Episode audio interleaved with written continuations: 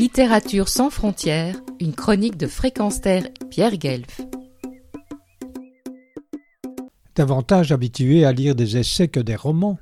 Dans Pollution, le roman de Tom Conan paru chez Albin Michel, je fus gâté à la fois une histoire fictive particulièrement bien enlevée, avec trois personnages principaux, David, un Parisien saturé de sa vie urbaine, Iris, adepte des réseaux sociaux, des selfies, de live sur Instagram, TikTok et YouTube, tous deux se retrouvant dans une ferme pour une mise au vert à la campagne non loin de Cherbourg, mais ce livre, c'est surtout un véritable documentaire d'une rare précision sur les affres vécues par le duo et tous les citoyens de la région lors de la pandémie et les ravages de la centrale nucléaire de Flamanville, à savoir des vaches mortes ou dans un mauvais état, des êtres humains frappés de cancer, des terres rares, des champs électromagnétiques, de la contamination aux métaux, des lobbies du nucléaire, bref, le vocabulaire trop bien connu des écologistes qui luttent encore contre le dit nucléaire, même si l'Europe en a fait sans le moindre remords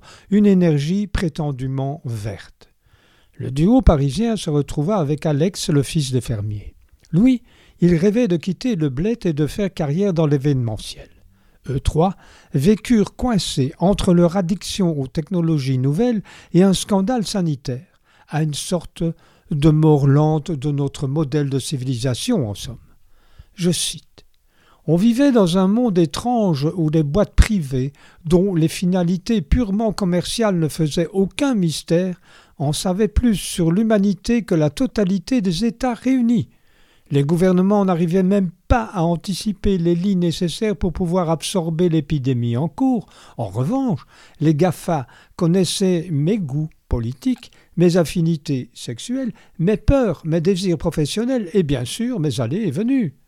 Mais cet invraisemblable transfert de pouvoir ne choquait pas grand monde à la surface de la Terre. Fin de citation. La confusion mentale était amplifiée par les complotistes de tout poil, explique encore l'auteur, même par ceux qui n'y connaissaient rien et se lançaient dans des analyses scientifiques complexes que seuls les meilleurs experts pouvaient en théorie mener.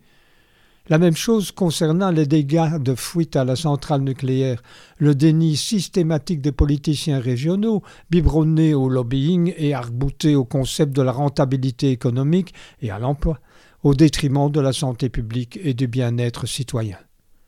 Certains avaient tellement envie d'entendre ce qu'ils voulaient entendre que lorsque leur désir n'était pas satisfait et que la vérité scientifique n'allait pas dans leur sens, ils niaient l'évidence en affirmant tout et n'importe quoi, jusqu'au jour où ce fut l'alerte générale. Retrouvez et podcastez cette chronique sur notre site fréquence-terre.com.